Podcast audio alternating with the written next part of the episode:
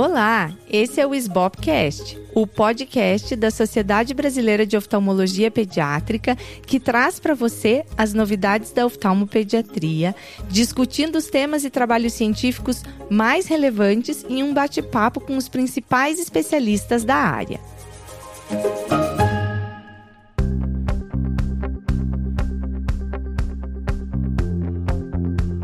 Eu sou a Luísa Hopker, atual presidente da SBOP, e no último episódio eu conversei com a doutora Andréa Zin sobre a nova classificação internacional da retinopatia da prematuridade como o nosso papo deu muito pano para manga, nós vamos seguir nessa conversa.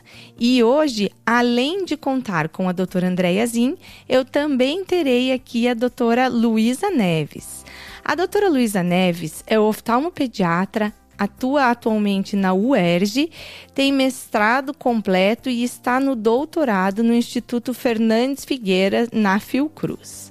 Luísa, seja bem-vinda. Oi, Luísa, muito obrigada por me receber aqui, uma grande oportunidade. Então vamos lá.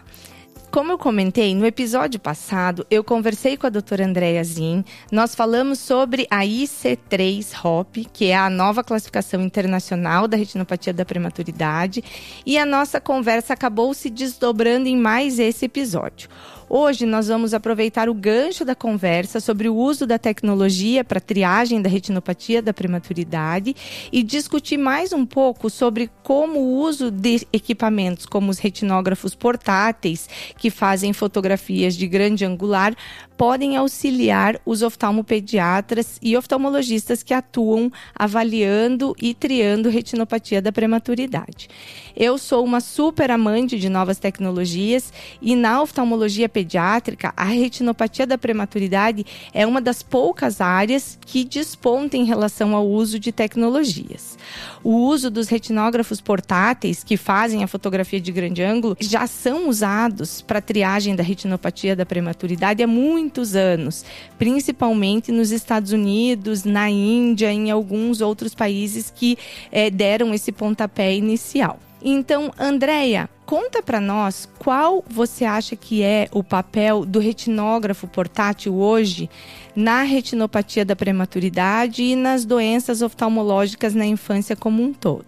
Aí eu vou dar um, um spoiler, né? A gente tem uma aluna aqui é, no Rio, que é a Lorena, que ela fez um estudo de mestrado prometido há muito tempo e que finalmente saiu, que foi o impacto econômico de você fazer screening universal, ou seja, não apenas para HOP, mas para tudo, inclusive nas maternidades, inclusive com reflexo vermelho. Nós usamos o Rio de Janeiro. Você teve aqui com a gente, você conhece bem como é que é o esquema do grupo. A gente tem unidades neonatais municipais, então nós fizemos um estudo teórico com uma economista de saúde orientando, a nossa expertise conhecendo bem e aí a Lorena calculou, né, fez uma planilha de custo, quanto sai para o gestor, para a Secretaria Municipal de Saúde, fazer fotografia. Então ela pegou, calculou como se a secretaria comprasse é, a câmera de grande ângulo para todo mundo, todas as maternidades, não só as que têm unidade neonatal, todas as maternidades fariam é, fotografia digital em todos os bebês que nascessem no Rio de Janeiro, levando em conta que a gente tem catarata, glaucoma, retinoblastoma, que agora está em, né, em evidência, é, e nas unidades neonatais faríamos o segmento também com os, as enfermeiras. Foi calculado a curva de aprendizado das enfermeiras,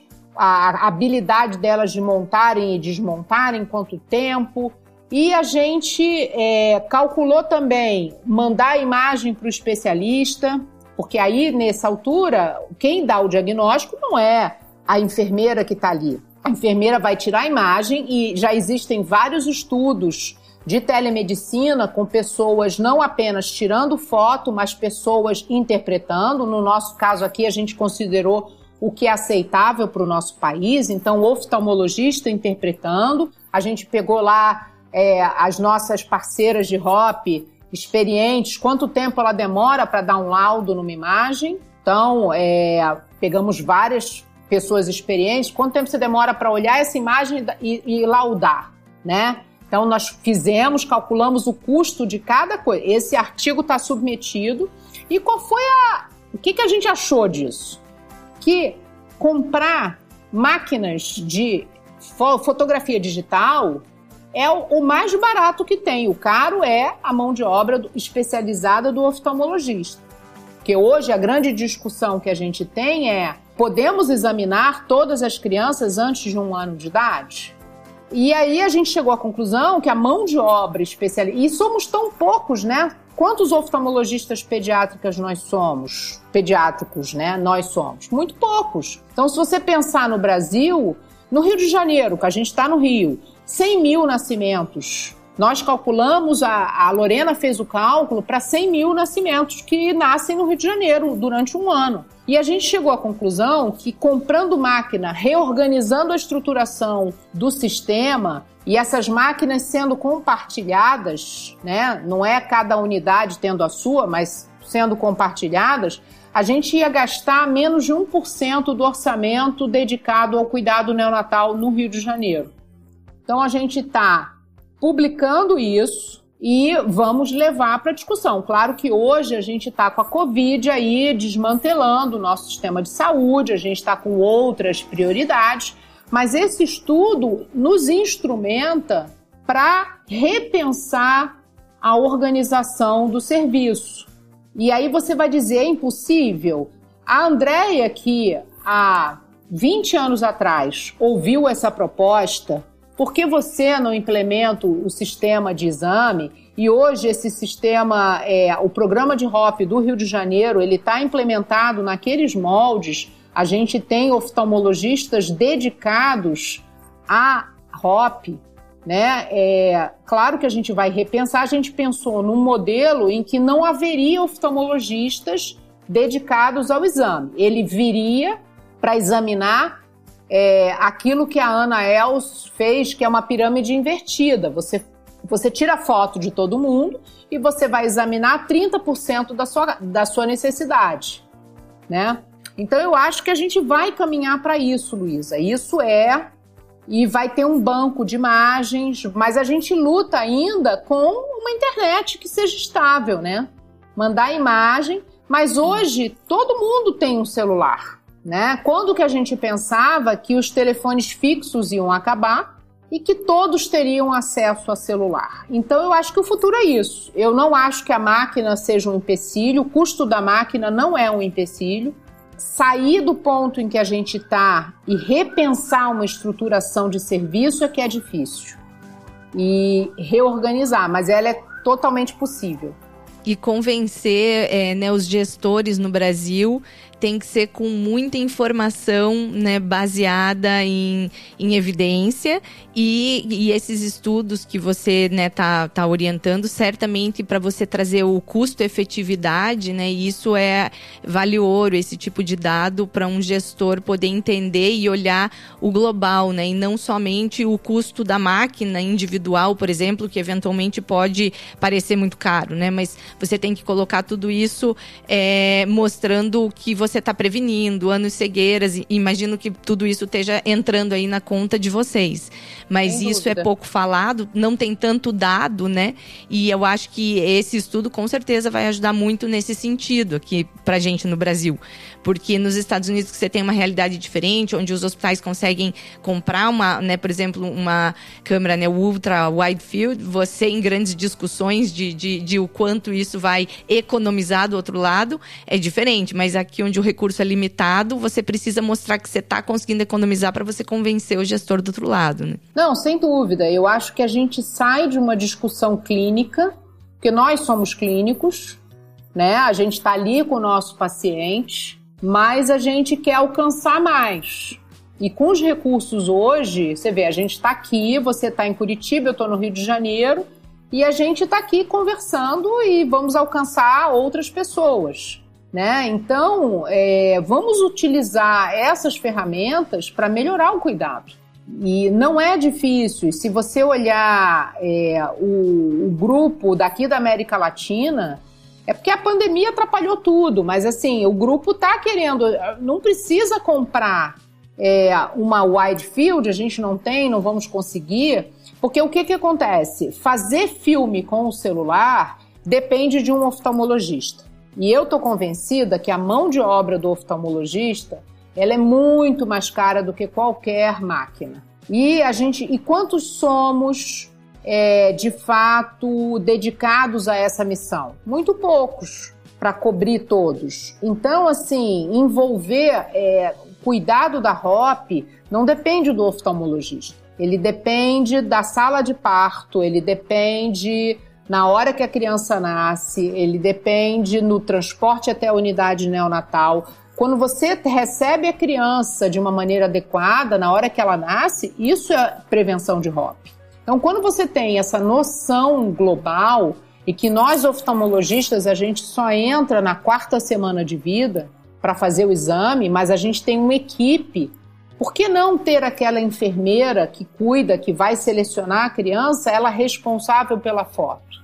Você cria uma categoria de profissional que tira foto, ela não vai interpretar. Quem vai interpretar é o oftalmologista. Mas é, isso diminui a carga, porque nós temos outras coisas também para examinar. Então, quantos você precisa examinar para tratar?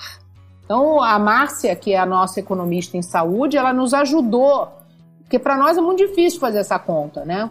Então, ela nos ajudou a organizar né, um, um programa hipotético em que você, no Rio de Janeiro, não é usar a máquina numa unidade só para fotografar.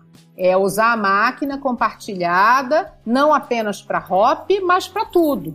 E aí entra o sentido do, da triagem universal. Você fotografa desde o segmento anterior até o segmento posterior e identifica alterações. E aí você tá com um programa de prevenção de cegueira que tem que se paga. Muito legal, muito legal mesmo.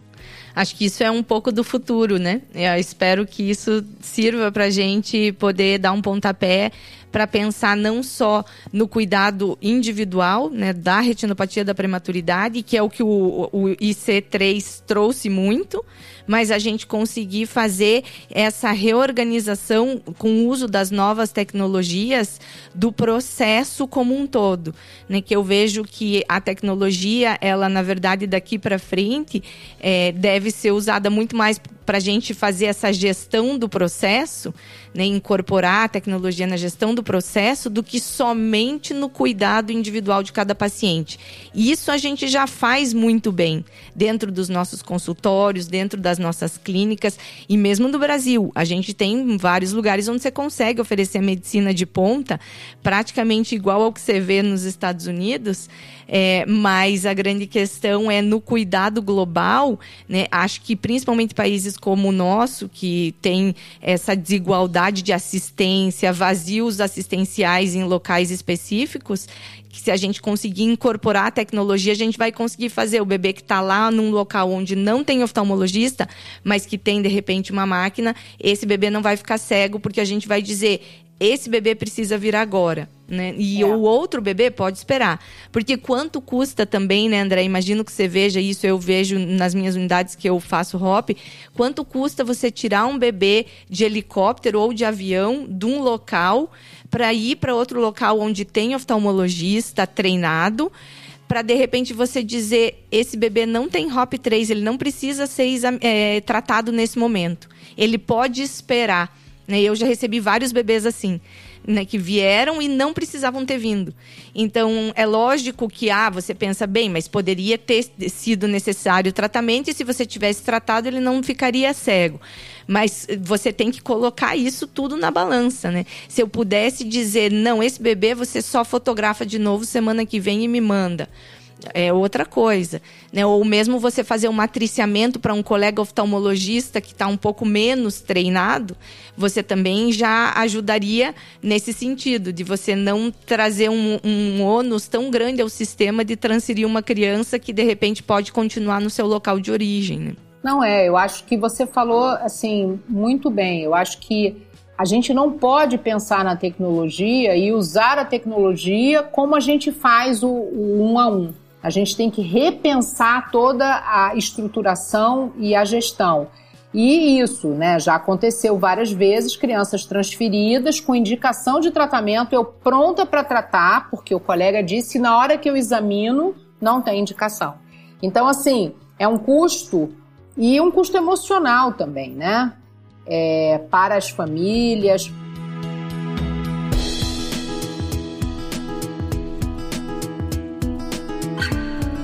Então, como a Andrea comentou, aqui no Brasil, nós temos estudos acontecendo com o uso da fotografia de grande ângulo como forma de triagem de doenças oftalmológicas neonatais. E para falar um pouco mais sobre isso, nós trouxemos também, então, hoje a doutora Luísa Neves, como eu já comentei, que fez o seu mestrado nessa área para nos contar como andam esses estudos. Então, Luísa, conta para nós um pouquinho mais do teu trabalho. Oi, Luísa. Então, mais uma vez, obrigada pelo convite.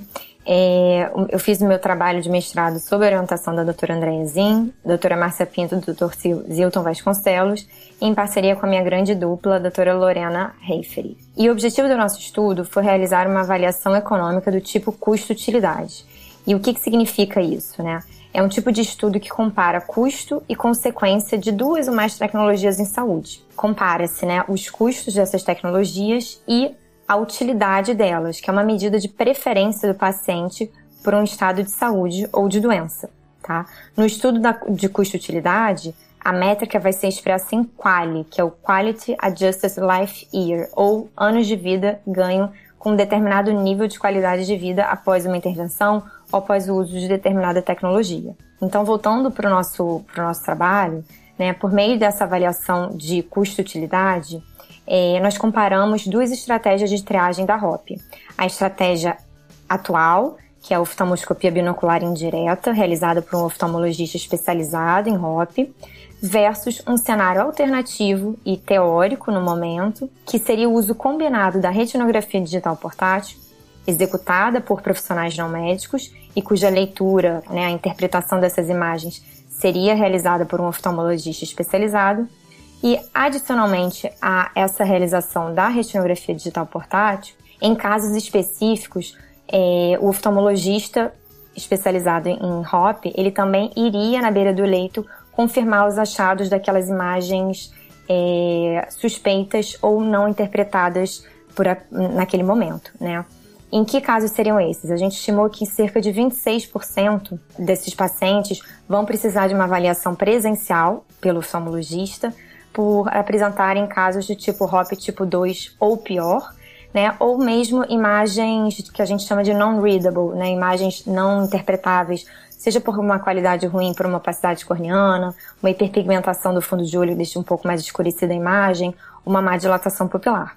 E a justificativa para a gente ter feito esse estudo foi que, justamente, apesar de a oftalmoscopia binocular indireta ser incontestavelmente o padrão ouro para o manejo da triagem da ROP, estima-se que no Brasil, atualmente, cerca de 50% das crianças não têm acesso a esse procedimento. Tá? Então, metade realmente dos bebês prematuros e de baixo peso em risco de desenvolver HOP não tem acesso. Então, a nossa hipótese foi de que a retinografia de grande ângulo, né, uma retinografia digital portátil, poderia ser uma tecnologia auxiliar no manejo da HOP, é, de forma a aumentar o acesso ao cuidado à saúde desses recém-nascidos e também trazer mais eficiência ao sistema, né, porque acaba reduzindo o custo de oportunidade dos oftalmologistas. E o que, que a gente encontrou nos nossos resultados, né? É que nesse cenário hipotético, uma cobertura de cerca de 90% da população elegível e não os 50% da conjuntura atual, a combinação da retinografia com a oftalmoscopia é, indireta nesses cerca de 26% dos casos teve uma, uma razão de custo-utilidade incremental bem favorável, de cerca de R$ 6.800 por quale ganho. Né? E o que isso significa? Que a combinação custaria R$ 6.800 a mais do que a oftalmoscopia binocular indireta para cada quali ganho na triagem da ROP. E para tornar isso um pouco mais palpável para o oftalmologista, né, a gente estimou que cada 1,2 qualis correspondem a um ganho de cerca de 5 linhas na tabela de, da acuidade visual SNEL. Então, se, se ainda, se a gente acabasse utilizando o custo da combinação da, dessa, da combinação da retinografia digital portátil com a oftalmoscopia em casos específicos, um modelo para todos os recém-nascidos e não apenas para os elegíveis para ROP, pelo aumento da escala, esse custo poderia ser ainda menor. E essa razão de custo-utilidade poderia ser ainda mais favorável, ainda mais cost saving. Muito legal, Luísa. E uma dúvida que eu fiquei, se você conseguir né, esmiuçar aí pra gente, que certamente essa é uma dúvida de quem está ouvindo. Significa então que é mais barato para o gestor você utilizar esse screening universal com o retinógrafo portátil? Exatamente. Assim, no, no, no meu trabalho, o escopo realmente foi a população é, de prematuros, eu de baixo peso, né, em risco de desenvolver ROP.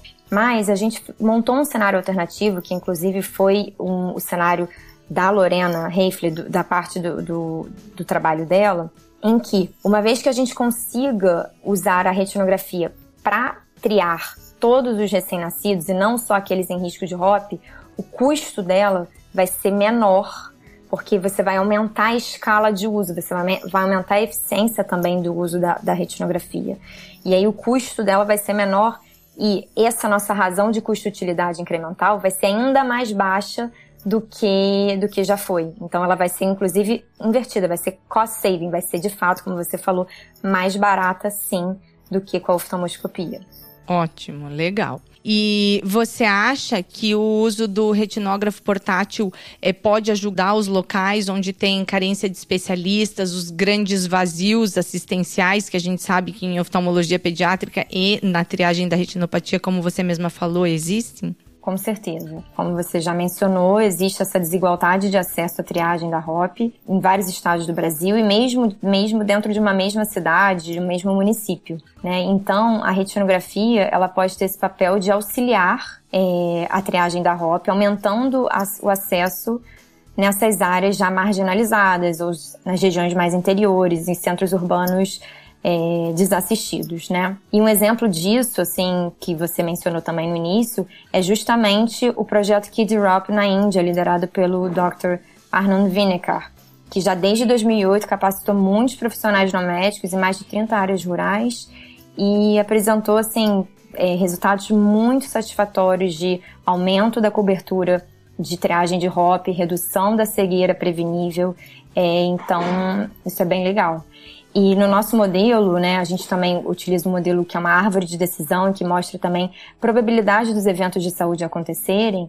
É, nós estimamos que no cenário atual, né, que é o uso só da oftalmoscopia binocular indireta, com a cobertura atual, que sabemos que é em torno de 50% a 52%, cerca de 5% das crianças vão ter um desfecho visual ruim, seja, vão evoluir para cegueira ou baixa visão grave. Já nesse cenário alternativo, em que a gente aumenta a cobertura para pelo menos 90% com o uso da combinação da retinografia em associação à oftalmoscopia, nesses casos específicos, é, ocorreria uma redução de 36% desses desfechos desfavoráveis. E, sobretudo, essa queda seria maior ainda nos desfechos mais graves, que seriam os casos de cegueira.